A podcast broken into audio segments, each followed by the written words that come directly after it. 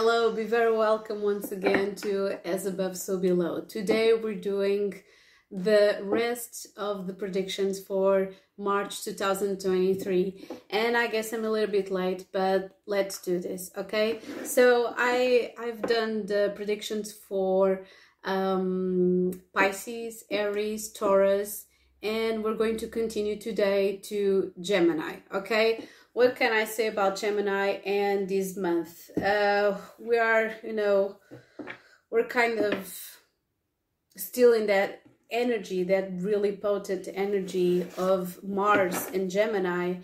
But at the same time, you are facing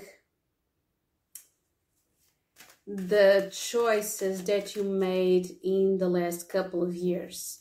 Saturn already moved into Pisces, and it means that you're going to work hard. Okay, if you have another placements in Gemini, you're going to work as you never did in your entire life okay because now you're seeing your purpose you're feeling your purpose and uh, with that being said you only have until the 25th of march to understand where are you going to direct your energies okay so it's um the current state you're in is trying to acknowledge, well, acknowledge and accept.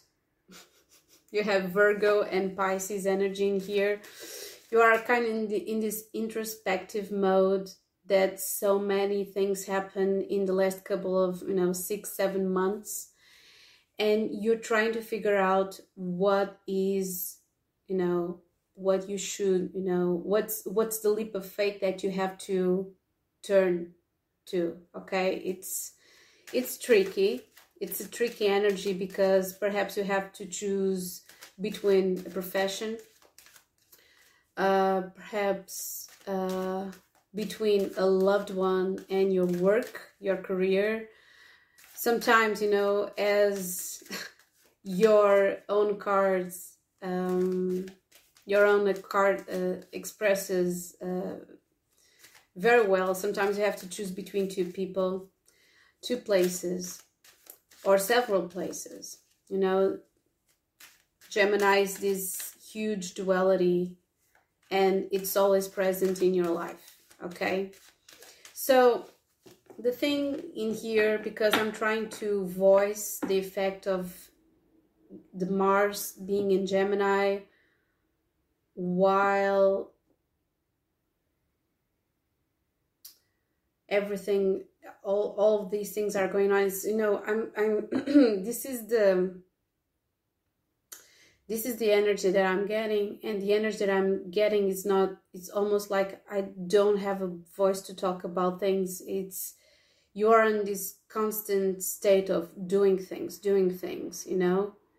It's it's you know event after event. It's like you don't have time to breathe or speak. So this is the energy that i'm getting. I'm going to choose i'm going to take the cards from this deck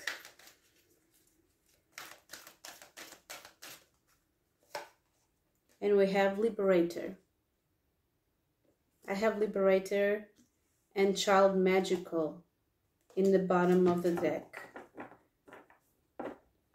Light attributes during this phase, freeing yourself and others from outmoded beliefs and releasing negative thought patterns.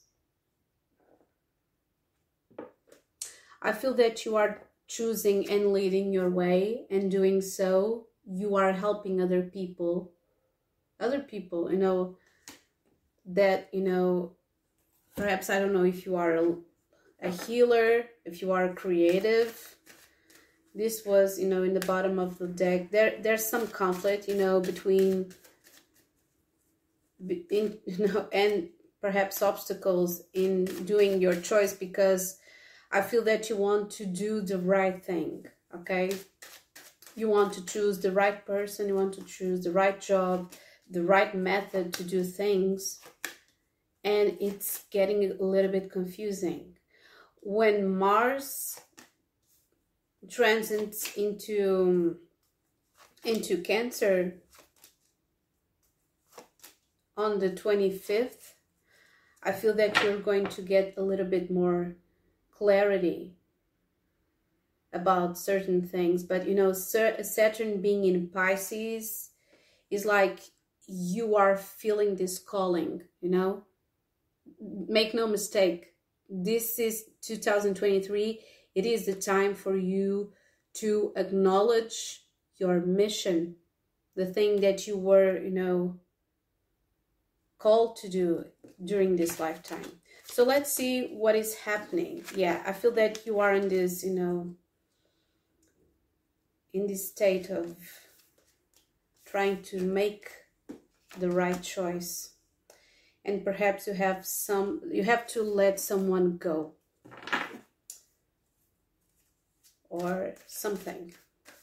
But you are starting, you are acknowledging the, the need for feeling whole, to feel that you have a purpose. And as I told you previously, things are changing, okay? So, yeah. We have two nine of pentacles. This is, you know, growing your own garden, doing your own things, not feeling dependent on anything and anyone. We have the Eight of Cups next to the nine of pentacles. Just like questioning what what is what what are the things that really and truly make me happy? What is my calling? Yeah i feel that recently in you know the first couple of months in 2023 you felt like this lonely warrior. You were just carrying the weight of other people on your back. Could be, you know, parents, it could be friends, could be colleagues. And then you transition this weight into your mind. So that your current state and the energy for March is this eight of uh, eight of uh, swords. The good news is that the energy that surrounds you it's more active, magnetic, and mutable as well as transitional much more than your own. So I feel that you are a lot in your head right now. You are idealizing certain things, certain people, and the things that are blocking you right now are your emotions. I feel that a lot of things that you have on your head and on your plate right now are being clouded by your emotions. So you cannot make clear decision because i feel that you are still welcoming a certain type of pain that you don't want to deal with. So you try to in you know kind of be like really intellectual about it. You try to be really um, you try to be really cold with it you know? It's just like i feel that you already been here okay? Gemini you usually or romanticize or you turn love into this kind of concept of some things like like you idealized someone or something in you know and you turn this passion and this love into a concept so you don't have to deal with the pain of losing it. Or or even to confront the the the truth is that there's no one perfect okay? And perhaps you are dealing not only with something a, a present pain but a past pain as well. I feel this is really this is more about the way that you idolize your passions and your relationships rather than a specific person. If it, if it is a person it's like an archetype for all the relationships that you already had. Perhaps something that is an, untail- uh, an untailable because you create this kind of fairy tale around something. Well, that would have been perfect. That person would have been the perfect person for me. So you are dealing with an archetype of some sort. The good news is that you are acknowledging this pain. You not you're not allowing it to you're not, you know, because you've already been here. So you're putting this pain into something um, practical. You're using this pain to fuel your passions. It's just like just like Chiron, the wounded healer, because he understood he understood so well the pain that others were going through, you are doing that to others. So you are using your own pain to heal other people and trying to understand your own. Okay, so you are fueling this into this Nine of Pentacles during this month.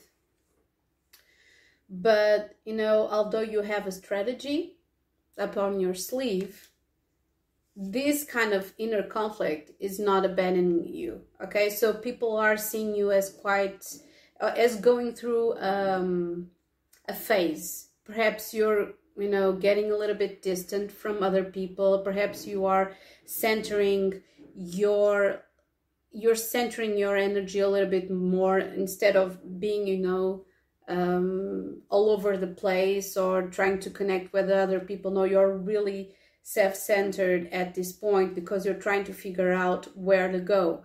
And i feel that you are using your passion your frustration your pain as tools for your development this is quite amazing for you gemini okay?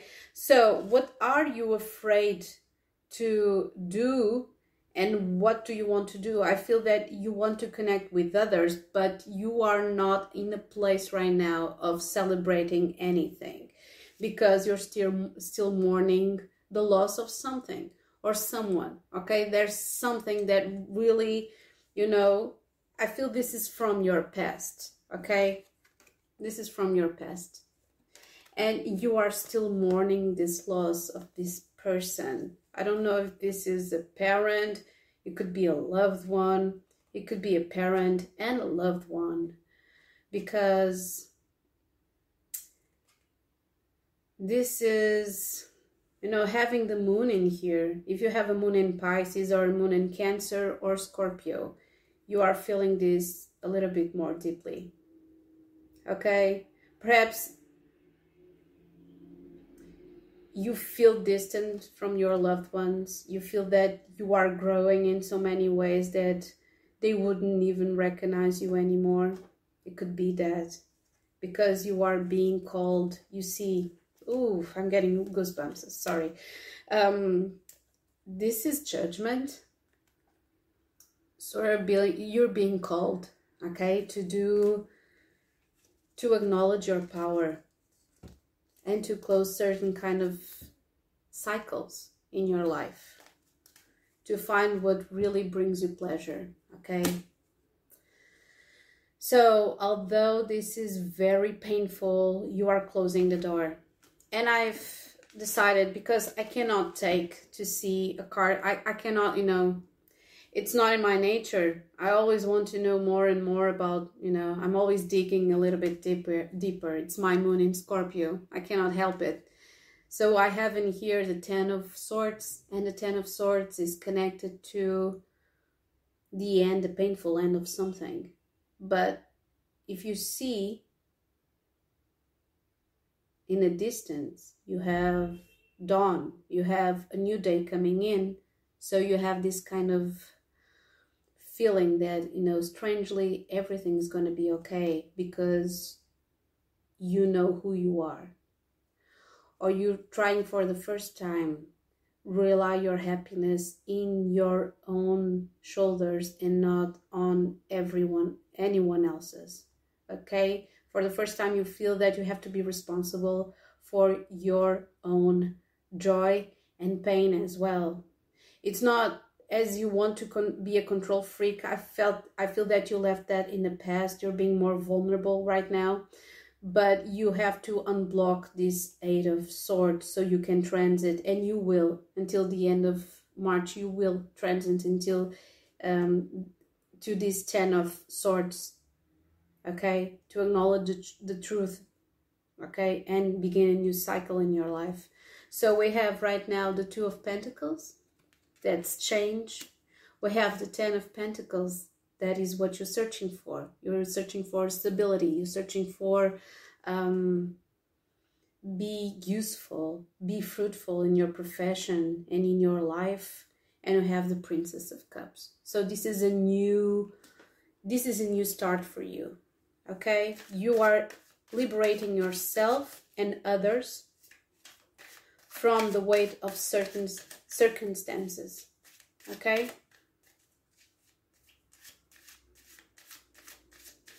You are, you know, you are the the universe is almost saying stop thinking about it. Acknowledge the pain. Acknowledge the emotion. Okay? You cannot do anything about it.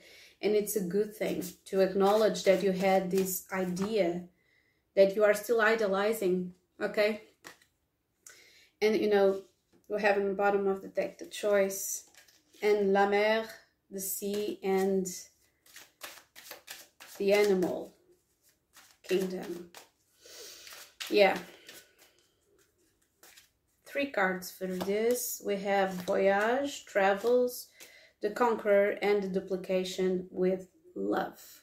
I feel that you have to make a choice between two people, job, and a person. As I already told you, have the Conqueror. I don't know if you are the conqueror or there's anyone else in your life that you feel that is the conqueror. This is number 11.